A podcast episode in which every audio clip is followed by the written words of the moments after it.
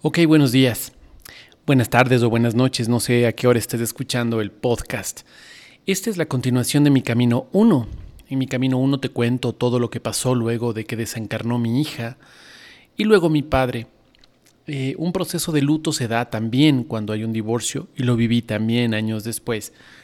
Em, y las, las, lógicas son muy parecidas. Sin embargo, em, ya hablé de luto en el, en, el podcast anterior y hoy quisiera más bien referirme a lo que yo empecé a leer, que algo te dije en el podcast número uno al final, te dije algunas de las cosas que empecé a leer y por qué las empecé a leer y qué pasó después de que las leí. Y justamente de eso es que quiero hablar ahora. Cuando yo hablo, cuando yo converso con personas que están pasando procesos de luto, Em, una de las cosas que, suelo hacer es tomarme una hora a la semana para hablar con estas personas. Por lo general, los procesos se dan de la siguiente manera.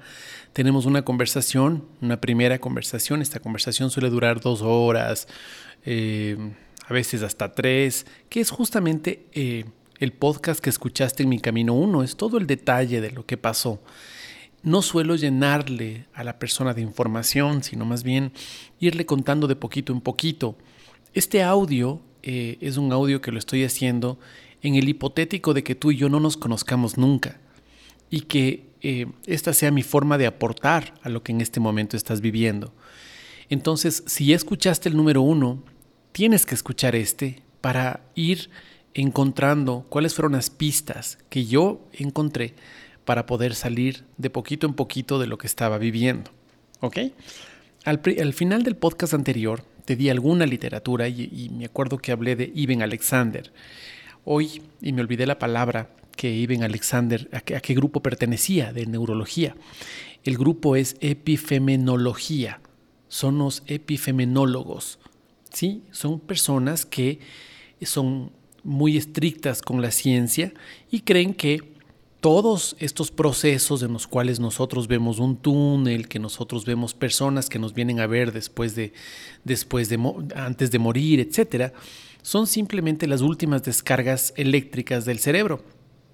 Como te había contado, Iben Alexander es neurocientífico, neurocirujano em, y eh, es especializado en la Universidad de Harvard, donde también da clases. Entonces, eh, justo a él le pasó esto, ¿no? Le dio esta, lo que te contaba, ¿no es cierto? Este tema de, la, de, su enfermedad que, lo dejó siete días en coma.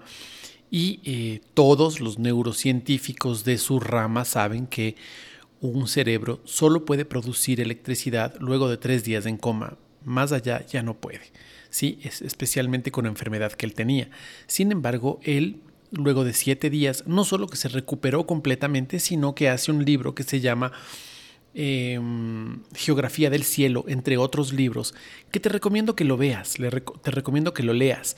¿Y por qué te recomiendo que lo... No es el prioritario, no, no, no, no es el principal libro que debes leer, pero sí es un libro importante. ¿sí? Eh, te voy a decir cuáles son los primeros, digamos, para, para ir eh, entrando en materia, pero no quería dejar este cabo suelto con el tema de Ibn Alexander. Creo que un científico de la talla de él, que está completamente convencido, que estaba completamente convencido de que una vez que te mueres, eh, se acaba ahí la historia, y que te puede contar su experiencia personal, teniendo en consideración todas las cosas científicas, me parece un testimonio sumamente interesante para entender que la vida no se acaba ahí. Es decir, en este momento tú estás sufriendo por la pérdida de un ser querido y quiero decirte que este ser querido no terminó ahí, que está en algún lugar.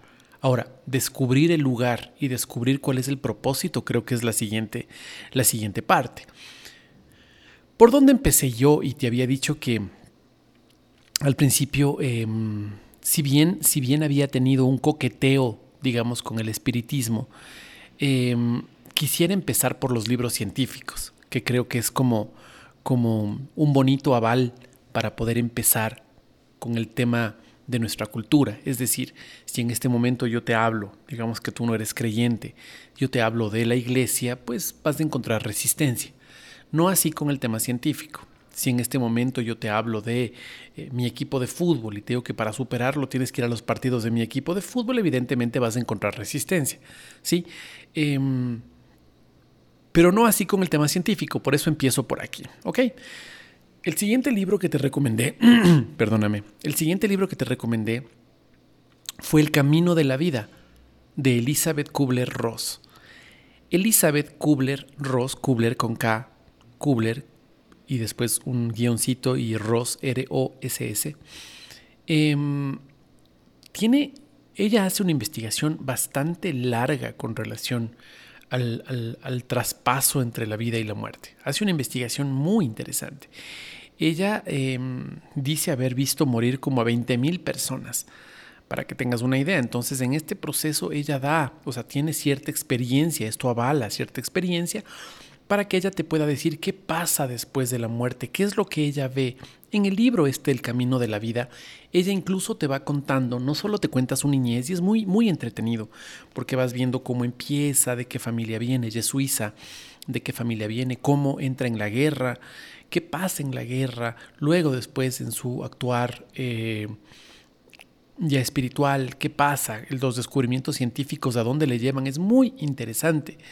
Elizabeth, Elizabeth Kubler-Ross eh, hace un trabajo a la par de otro psiquiatra que se llama Raymond Moody. Raymond Moody Jr. ¿Ya? Él escribe un libro en esa misma época, en la época en que Elizabeth Kubler-Ross estaba haciendo sus investigaciones, que se llama La vida después de la vida.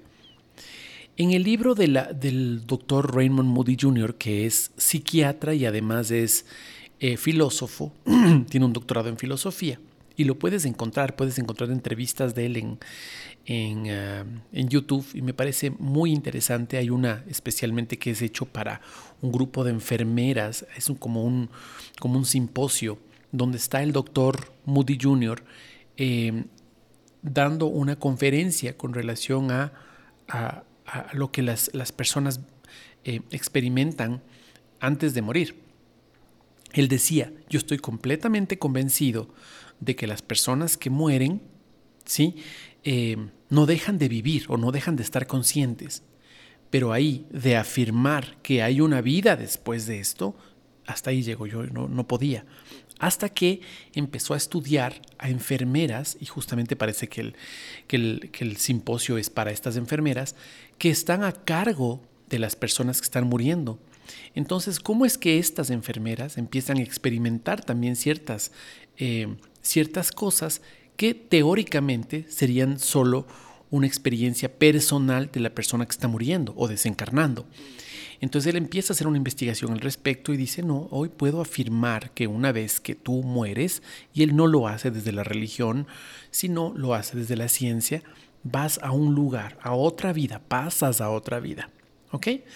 Eh, yo te recomendé también el libro de Brian Weiss, Muchas vidas, muchos maestros. Brian Weiss, a mí me pareció, a mí me pareció que es una persona que, que se, se autodenomina como, como el ¿qué te digo? No será el padre, pero sí como el gran precursor del espiritismo en los Estados Unidos.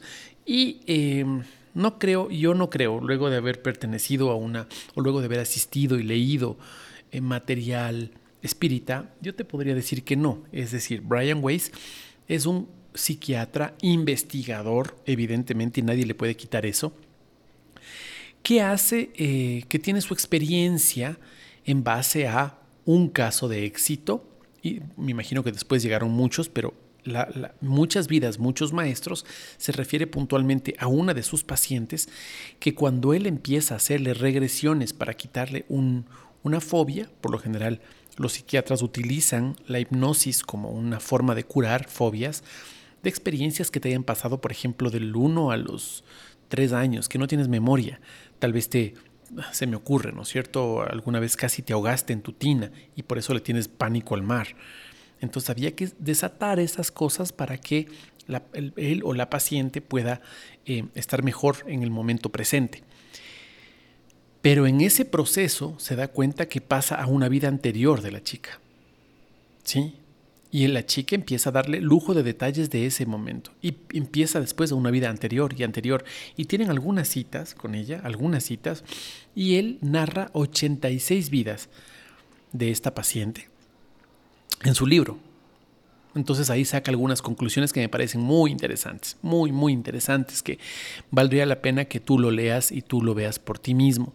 Brian Weiss evidentemente no dejó de escribir, escribió muchas otras cosas más, pero su libro emblema es Muchas vidas, muchos maestros, que vale la pena también verlo. Es decir, em, tú en este momento estás adolorido o adolorida por esta pérdida que te llama a escuchar este podcast. Hay una pérdida. Bueno, esta persona que ya no está, seguramente está preparándose para la siguiente fase, para una vida posterior. Ahora, aquí viene la discrepancia con la religión. El cristianismo, el islam, te lo conté en el, en el ¿cómo se llama?, en el podcast anterior, no concibe la idea de la reencarnación. ¿Sí? Entonces, yo, que me había formado dentro del catolicismo y después dentro del cristianismo protestante, el cristianismo evangélico, tuve que dejar de lado mis creencias para eh, poder ver más allá. Es decir, ¿es malo creer? ¿Es malo tener una afiliación Em, espiritual, no en absoluto, en absoluto. De hecho, al cristianismo principal, bueno, al, católico y al evangélico les debo muchísimo, muchísimo. Me han permitido entender la vida desde otro punto de vista. Yo soy de las personas que hoy, pese a haber militado durante casi 10 años en el cristianismo evangélico, de haber tenido un programa de radio en el cristianismo evangélico, de haber llevado a muchas personas a los pies de Cristo, gracias a la radio y gracias al, testimonio y a la prédica en iglesias, yo creo que debo haber predicado en unas 150 o 200 iglesias aproximadamente protestantes. Em, luego de esa experiencia, hoy, por ejemplo, me da mucha paz hablar con algunos hermanos evangélicos y escuchar sus testimonios y su forma de ver. O sea, cuando le quitas las pasiones a todo, me, llama muchísimo la atención. Me, me gusta mucho hacerlo. Pero eh, pese a haber estado tan, pese a que la iglesia evangélica me permitió entender y me permitió descubrir un mundo sobrenatural que hasta ese momento no sabía que existía, es decir, existía un poco somero en mí, mm, gracias al cristianismo evangélico pude despertar al mundo sobrenatural, fue una, una puerta de ingreso al mundo sobrenatural. Eh, hoy, por ejemplo, trato en lo posible de ir a misa y voy a misa católica ¿sí? Em, dentro del cristianismo evangélico de alguna forma se criticó muchísimo esto, ¿no? que son oraciones repetitivas, que el contenido es el mismo, que es un... Sin embargo, es en Iglesia Católica donde siento muchísima paz.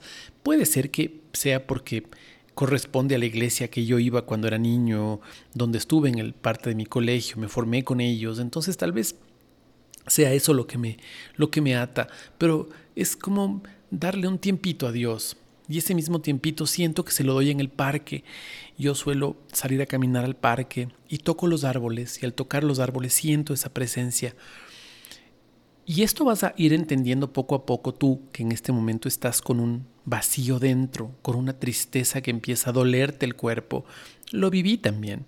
Pero después de todo esto y las experiencias que te estoy presentando y que sigo presentándote porque voy a seguir hablando del tema, Em, gracias a estas experiencias es que em, nosotros podemos ir como madurando. Poco a poco el proceso va como madurando y vamos entendiendo de a poco que em, el proceso que nosotros tenemos que seguir es un proceso al principio doloroso, pero después muy decidor, muy, muy decidor en el plano del descubrimiento. Y lo que tendría que pasar al final de todo este proceso que estás viviendo es una cosa, y es entender qué es lo que tú estás haciendo aquí. ¿Mm? Todo este dolor debe llevar a un, a un embudo donde al final saquemos una perla. Y esa perla es, ¿qué es lo que yo estoy haciendo en el mundo? ¿Para qué vine yo?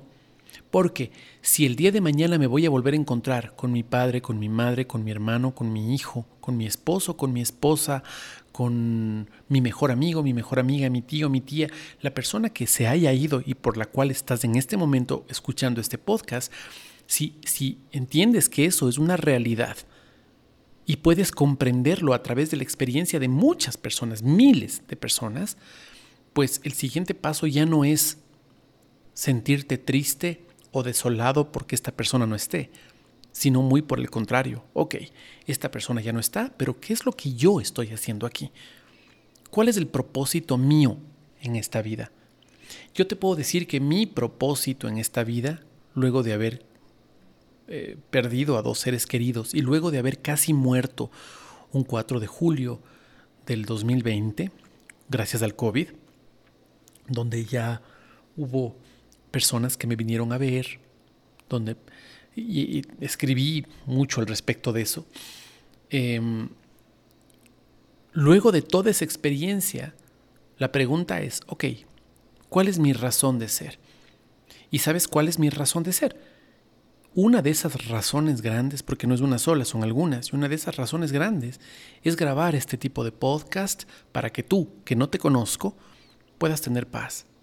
Para que tú, que no te conozco, puedas tener un camino, para que tú puedas entender que lo más importante después de todo este proceso es saber que tú tienes una misión y que debes cumplirla.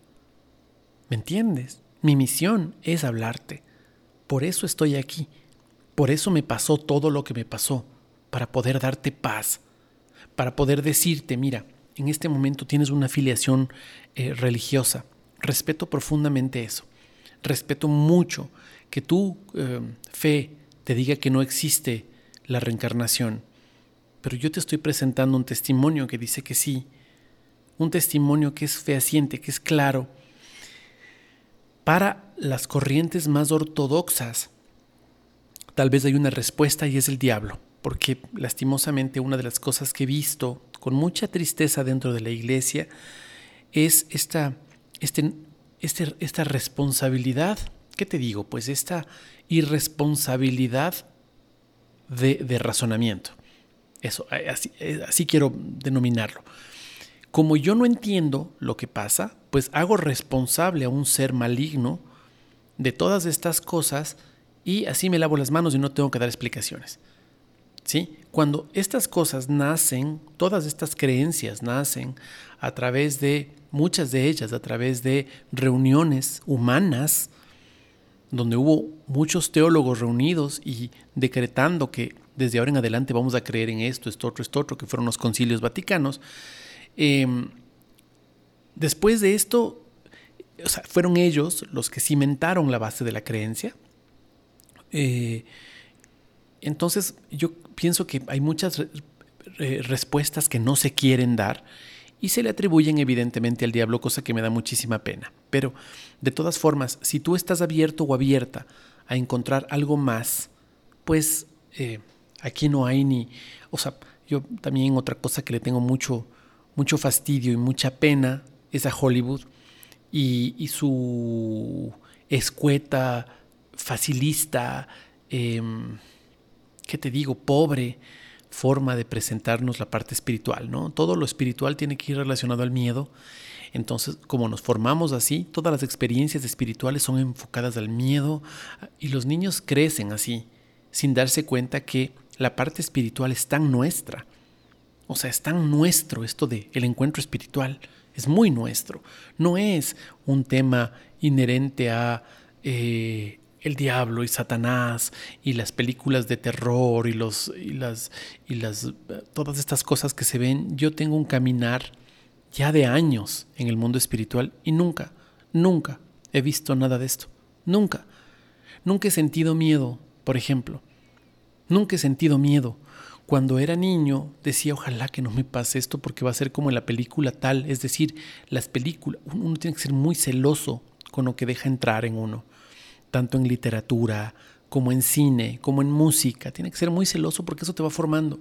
Consciente o inconscientemente te va formando. Yo creo que estas películas hicieron un daño tremendo porque nos alejaron de nuestra esencia espiritual. Si yo escucho un sonido en mi casa, uy, ahora me aterrorizo y, ya, ya veo una niña que aparece ahí con los pelos en la cara o cosas como esas que son, por Dios, es, es, es esa ¿qué te digo? Es, eh, es una forma hasta pornográfica y barata de presentar la espiritualidad. La espiritualidad no tiene nada que ver con eso. Entonces, si me permites, em, este es otro camino, este es mi camino y por eso te lo presento con todo el cariño, para que tú a través de este cariño puedas entender la vida desde otro punto de vista. ¿Ok? Sigamos entonces. Hay alguien que no cree en la reencarnación y tuvo una experiencia súper interesante al respecto. Voy a tomar un sorbo de té. Ella se llama Anita Morjani y em, tiene un libro que se llama Morir para ser yo. Ella te cuenta qué pasa luego de que prácticamente está muerta. Está muerta, empieza a tener, o sea, cuando las personas mueren, nosotros decimos, no, la persona ya está muriendo, por ejemplo, está con los ojos cerrados, está en coma, no escucha, no, escucha perfectamente.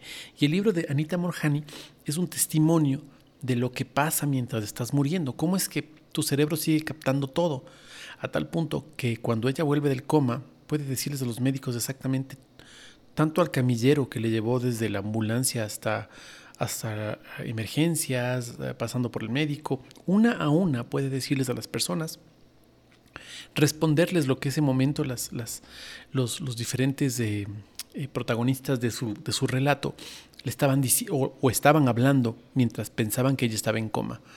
Entonces ella no cree en la reencarnación, Anita Morjani no cree en la reencarnación y em, se escribe, bueno, Anita Morjani, ¿sí?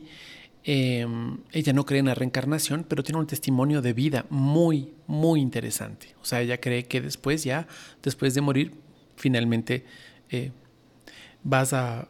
Creo que ella es hindú, creo que es hindú, no, no estoy seguro, creo que es hindú, pero ella no, no cree en la reencarnación. ¿Ok? Ahora, ¿qué películas me han permitido encontrar un camino y una explicación interesante a todo esto? Si tienes Netflix, te recomiendo que veas la primera película que se llama Kardec. Kardec con K. Mira la película de Kardec. ¿Qué es la película de Kardec? Es el inicio del espiritismo. Y por eso te decía que discrepo profundamente con Hollywood. Sí, Hollywood te lo hubiera presentado con demonios, con diablos, con apariciones, con exorcismos, con... Bueno, Kardec es el inicio del espiritismo. Como una persona como, como León de Riveil, francés, eh, ateo y, totalmente materialista, o sea, que no creía en estas, en estas cosas, empieza a hacer la investigación de lo que en el 1800 en Francia se denominaron las mesas bailarinas, que era eh, cómo las personas se tomaban de las manos y a través de invocación empezaban a hacer que las mesas bailen, ¿no es cierto? Lo que en el Chavo después, acuérdate que el Chavo hizo, hizo célebre eso a través de los espíritus chocarreros, ¿te acuerdas? Bueno, eso fue una experiencia que pasó en el 1800 en Francia. Em, entonces habían unas hermanas muy chiquitas, muy jovencitas, que se tomaban de las manos y, eran mediums.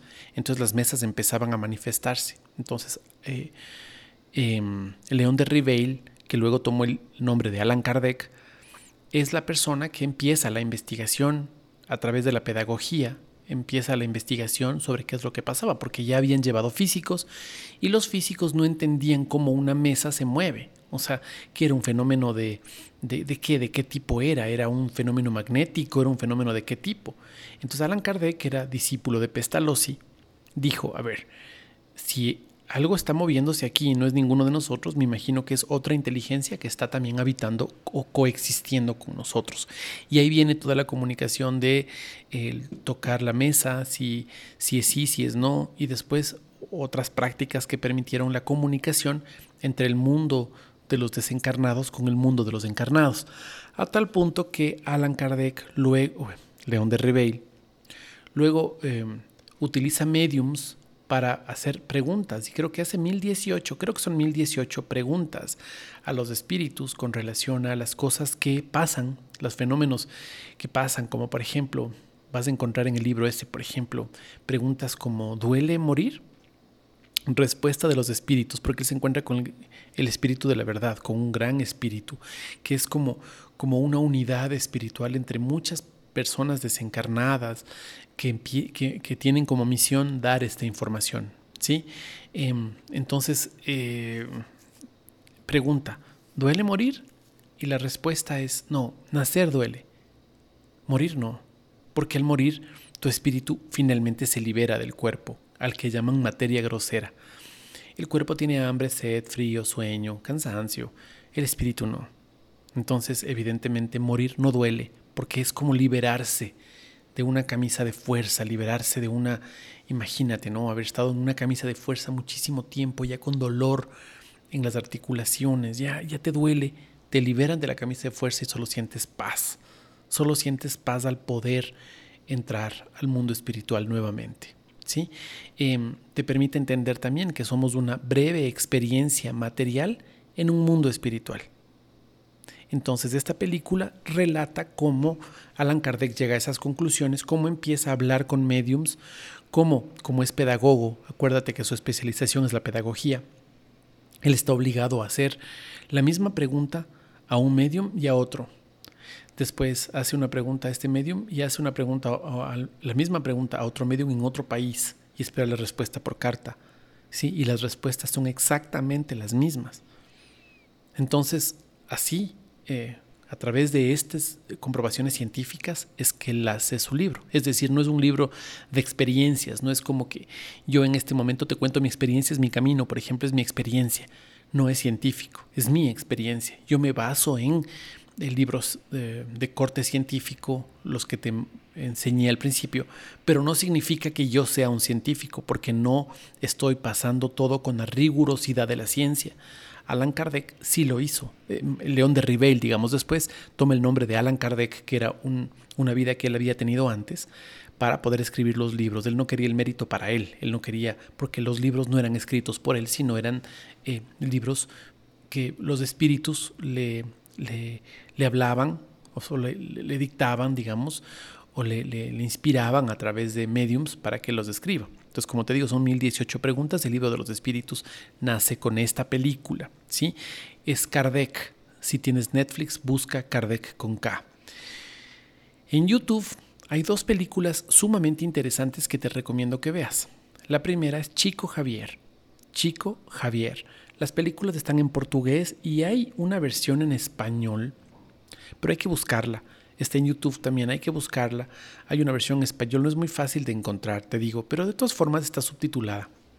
Así que si tú buscas la película de Chico Javier, vas a ver la historia de uno de los mediums más famosos del Brasil. Desencarnó en el 2003, entonces tuvo una vida de mediumnidad increíble. Una persona que escribió más de 490 libros, eh, pero una persona que escribe política, economía, eh, gobernanza, poesía, espiritualidad. ¿Cómo? ¿Cómo una persona escribe 400 libros? ¿Cómo? ¿Cómo? Si no es a través de una, una, experiencia espiritual. Era un medium y era lo que se llama un psicógrafo. Un psicógrafo lo que hace es, eh, como permite que su mano sea utilizada por los espíritus para ir escribiendo, escribiendo, escribiendo, escribiendo. Entonces él escribe algunos libros de esta manera. ¿Ok? Em, pero Chico Javier te permite entender también cómo un medium, cómo vive un medium, cómo, cómo el medium puede conocer a su, a su espíritu guía, lo que muchos de nosotros llamamos nuestro ángel de la guarda, cuál es la relación que tiene con su ángel de la guarda, que es una de las cosas lindas también que te invito a ti a descubrir. ¿Qué hace tu espíritu guía en este momento con esta soledad, con esta incertidumbre que tú estás sintiendo? ¿Qué es lo que hace? ¿Qué papel juega? Cuando tú vas entendiendo el rol de tu ángel de la guarda, de tu espíritu guía, puedes no solo limitarte a saber que está ahí, sino a estar profundamente agradecido o agradecida con lo que estás viviendo. ¿Sí? El rol que tiene el ángel de la guarda, eh, el espíritu guía, es un rol fantástico, es un rol muy bonito, es un rol muy bonito, es un rol de amistad pura tal vez es la forma más plena de la amistad, la forma más, más desinteresada de la amistad. Eh, para quienes tenemos amigos, buenos amigos, y nos jactamos de tener buenos amigos, em, poder saber que tenemos un espíritu guía que está al lado nuestro en todas, es, es fantástico. Saber que antes de que yo naciera hubo un contrato de, de palabra con alguien que dijo, durante esta experiencia yo voy a ser tu espíritu guía, es decir, yo voy a orar por ti, yo te voy a inspirar a cosas buenas para que tu proceso evolutivo espiritual sea el mejor. Yo voy a poner las cosas buenas y voy a pedirle al Padre, ¿sí? A Dios Padre, que siempre esté eh, velando por ti para que eh, puedas conseguir eh, el, el desarrollo espiritual que necesitas. porque finalmente la vida termina siendo una espiral ascendente una espiral ascendente, o sea, estamos, desencarnamos, vamos a nuestra parte espiritual, encarnamos de nuevo, seguimos en el proceso de la espiral ascendente, ascendente, con las experiencias que nos van pasando. Muchos de nosotros antes de nacer escogemos ciertas pruebas, como la discapacidad, como la pobreza, como algunas de esas pruebas, porque creemos que son importantes para ir desarrollando nuestra parte espiritual. Muchos no lo conseguimos, uno podría decir, bueno, si yo quiero desarrollarme, yo voy a escoger la belleza, voy a escoger el dinero, la abundancia del dinero, pero más bien esas dos cosas en particular son lo que más te alejan de Dios, lo que más te aleja de Dios, porque una persona rica, una persona tremendamente bella, ¿para qué necesita de Dios? Es, son las pruebas, las pruebas muy duras, las que te permiten estar cerca de Dios. Entonces, ver la película de Chico Javier es muy interesante. Chico Javier, uno, de las, uno de los libros que él escribe es un libro inspirado por André Luis, una persona que ya estaba desencarnada, André Luis. Y André Luis escribe un libro que se llama Nuestro Hogar.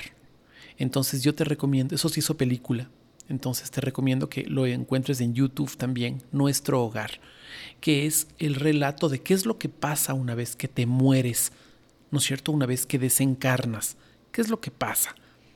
Este ser querido tuyo, ¿dónde está en este momento?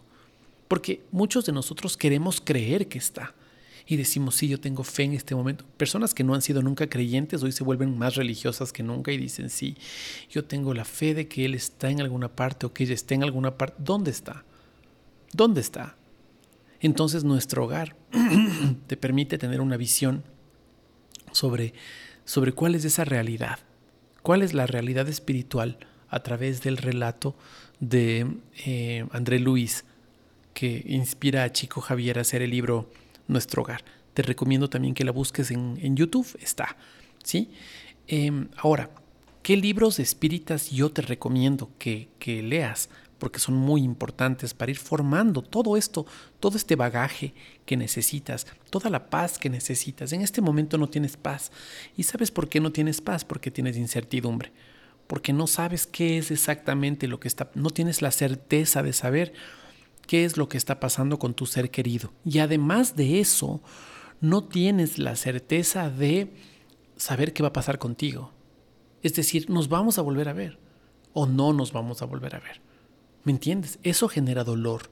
Una vez que sacas el dolor de la jugada y empiezas a tener certezas a través de aprender cosas que le han pasado a otras personas o que han eh, formado una base filosófico-teológica, como es el caso del espiritismo, vas a poder encontrar muchísima paz, muchísima paz, que creo que en este momento es lo que más necesitas. Perdóname. El primer libro que te recomiendo que leas es el libro de los espíritus. El libro de los espíritus empieza con una parte filosófica sumamente complicada. Déjame tomar un sorbito de té. Esa parte em, complicada se llama prolegómenos. ¿Mm? Hay, em, he visto ediciones del libro de los espíritus que empieza sin estos prolegómenos, pero em, en su, en su mayoría están estos prolegómenos. Entonces son las partes filosóficas que te dicen por qué el libro se acredita, por qué el libro tiene un aval, cuál es el aval, cuál es, eh, por qué deberíamos creer al libro, desde la psicología, desde la historia, desde la, desde la sociología, desde la religión, desde, desde por qué debemos creer en el libro. ¿ok? Entonces, si tú no quieres eh, pasar esta parte que es bastante densa, muy interesante para leerla, muy interesante pero muy densa, pasa directamente a la pregunta 1. Te vas a encontrar que el libro está dividido en varias secciones acerca de el universo, qué pasa, cómo se creó todo, qué es lo que está, qué es la, qué fuerza es la creadora de todo. Em, luego pasando por la, la cotidianidad, como te decía, ¿no es cierto? ¿Qué pasa cuando un niño se muere entonces te explica y dice, tú, en tu, en tu carnalidad, viste a un niño morir, pero ese niño era un espíritu viejo ya, más viejo que tú. Es muy probable que ese niño haya, haya sabido desde el principio que iba a durar muy poco en la tierra y ese eh, propósito era importante para su desarrollo y para el tuyo, porque te estaba ayudando a ti. Lo que vino a hacer ese niño acá era darte el conocimiento para que tú puedas seguir en tu espiral ascendente, en tu espiral ascendente. ¿Me entiendes? Entonces vas entendiendo muchísimas cosas. Eh, luego de que falleces, ¿qué pasa? Entonces te cuenta que a veces la confusión es grande, ¿sí? Si no hubo un proceso previo, la confusión es grande. Entonces estos espíritus muchas veces están confundidos. Muchos van a sus propios velorios. Cuando tú ves la película, por ejemplo, Sexto Sentido, puedes entender que Sexto Sentido, el guionista o el escritor, pasó por un proceso espírita. Pasó por un, y lo vas a entender luego de leer este, este tipo de cosas. Pasó por un proceso espírita indiscutiblemente, porque hay muchas cosas ahí que, que, que, que se explican a través de lo que dice este libro. Entonces es un libro que es un libro para leerlo, para, para ir subrayando, subráyalo. Es, los libros de espíritas, por lo general, puedes descargártelos gratuitamente. Eh, ¿Cómo reconoces a un espírita? Porque no te cobra. Por eso reconoces a un espírita. No es una persona que quiere sacar lucro de, ¿sí? En este momento yo no estoy queriendo sacar lucro de ti. Yo te estoy compartiendo mi vivencia. No quiero no quiero venderte un curso después de esto, venderte un libro después de esto, venderte un retiro después de esto, no. Yo tengo un, mi negocio que es vender cursos con relación a metas, que nada tienen que ver con, con el tema este de, de la desencarnación, con el tema espiritual. No, es una cosa completamente diferente. ¿Me entiendes? Entonces, así reconoces a un espírita, no, no, no te cobra. Un espírita no te cobra. Así lo reconoces, porque hay personas que no, es que yo, para que puedas ver a tu ser querido otra vez, tiene información que darte, pero te cobran. No, no, eso no es bueno, no es bueno y no te sugiero que lo hagas. Otro libro que es interesante dentro de la, de la, de la em, literatura espírita es el Evangelio según el espiritismo. El Evangelio, en cambio, es un libro que está hecho por capítulos, Hay puedes empezar a leerlo donde tú quieras, de hecho así es lo recomendable, abrirlo en una página y leer ese capítulo. El Evangelio, según el Espiritismo, son, son eh, textos que corresponden a el desarrollo moral. ¿sí? Eh, muchos de nosotros tenemos una crisis moral dentro con relación a lo que es bueno y lo que es malo. ¿Qué debo hacer y qué no debo hacer? ¿Ok? Entonces, em, lo, que hace el lo que hace el libro de los, el Evangelio según el Espiritismo es eh, darte cierta información sobre cuál es el desarrollo moral correcto. Entonces, puedes leerlo de corrido, puedes leerlo de una sola, sí, podría ser, pero cuando te sientes ofuscado, cuando te sientes triste, cuando sientes que no encuentras el camino, es bueno abrir el libro, es mi experiencia, y abrirlo en cualquier página y leer y vas a encontrar respuestas increíbles, respuestas que te dan sentido a la vida. Sí, no es un libro mágico, no es un libro de, magia, de mira cómo es el libro, como, como tratan de venderte los, estos libros esotéricos, de, especialmente en las películas de ciencia ficción. No, este es un libro más bien que tiene que ver con, con, nuestro desarrollo moral. Por eso cuando estés ofuscado, cuando estés golpeado, cuando estés lleno de cosas, abre una página de este libro y vas a encontrarte un mensaje. Y ese mensaje aplícalo en la vida. Posiblemente no tenga que ver con lo que estás viviendo, pero tal vez es el llamado que en este momento necesitas para ponerte a trabajar en esto. Siempre es un desarrollo positivo hacia este espiral ascendente del que te hablaba. Hay otro libro que también es un libro de eh, André Luis, que psicografiado por Chico Javier, que se llama Entre la Tierra y el Cielo. Este es un libro que, es como un libro de literatura porque te va contando una historia. Estas historias son reales, es una historia real la que te cuenta, pero te va dando tanta información con respecto a lo que pasa una vez que desencarnas, que es muy rico en, en, en sus detalles, en sus cosas. A mí me parece formidable. Ahora, una de las cosas que en este momento la gente me está buscando mucho, tristemente, es por temas de suicidio. ¿Sí? Em, las depresiones por lo general nos llevan a considerar la posibilidad de suicidarnos. Las depresiones por lo general nos llevan a tomar esta consideración. Mientras más graves son, evidentemente más eh, abren esta posibilidad. Pero es importante entender qué pasa una vez que nos suicidamos. Es muy importante. Es decir, si yo quiero solucionar algo con el suicidio, es como tratar de apagar un incendio con gasolina. Para que tengas una idea. Em, parece, si tú te pones a pensar, imagínate una casa incendiándose y yo lanzo un, un balde de gasolina. ¿Qué pasaría? Solo imagínatelo. Bueno, eso y más es el suicidio. Entonces, Memorias de un suicida es un libro escrito por un suicida.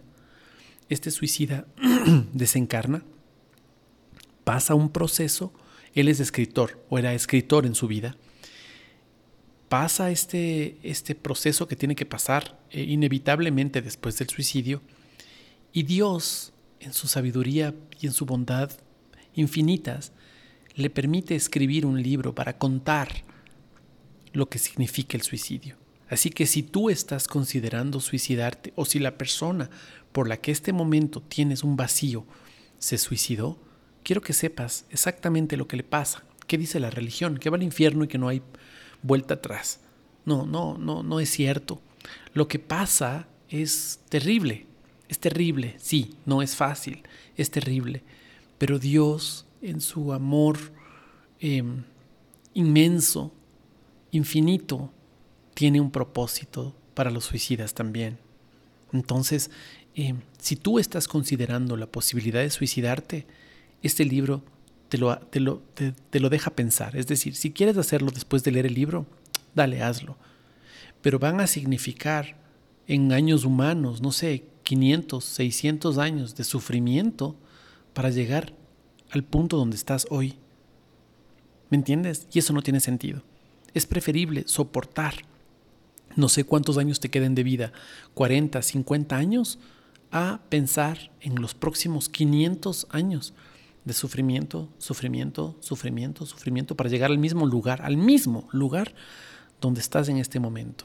Ni siquiera a un lugar mejor, a este mismo lugar, para poder considerar nuevamente la posibilidad de suicidarte. ¿Me entiendes? Entonces, Memorias de un suicida es una, un libro decidor, brutal, brutal, porque es lleno de detalles. Yo lloraba leyendo el libro. Y, y también esperanzador, especialmente para estas madres que van a las, a las iglesias y le preguntan al sacerdote, el sacerdote dice no, o, al pastor o al, anciano, y el anciano dice no, tu hijo ya está en el infierno y no podrá salir de ahí. Mm, no, te sugiero que escuches otra ponencia, ¿sí? Eh, eso es lo que yo tengo que decirte con respecto a, la literatura y a las películas y a las cosas que he visto. Yo em, estoy profundamente agradecido contigo de que hayas llegado hasta aquí y mm, te he dado la información al detalle. Em, esto es lo que hago usualmente para aportar, para ayudar, para, para dar la mano, para dar el brazo, para caminar juntos el camino de, del, de la muerte, el camino del luto. Em, pero evidentemente tenía que hacer este podcast porque sabía que no podía abarcar con todos, porque a veces no me da ni las fuerzas ni el horario para poder eh, dar esta, este aporte a las personas que necesitan. Así que ahí tienes la información, te la entrego con mucho amor, con mucho cariño este camino que tú recorriste es el camino que, hemos recorrido muchos. Em, ¿Duele? Sí, sí duele. Pero mientras más conoces, menos duele. Así que yo te recomiendo que eh, una alternativa real para que el dolor vaya pasando sea em, el conocimiento.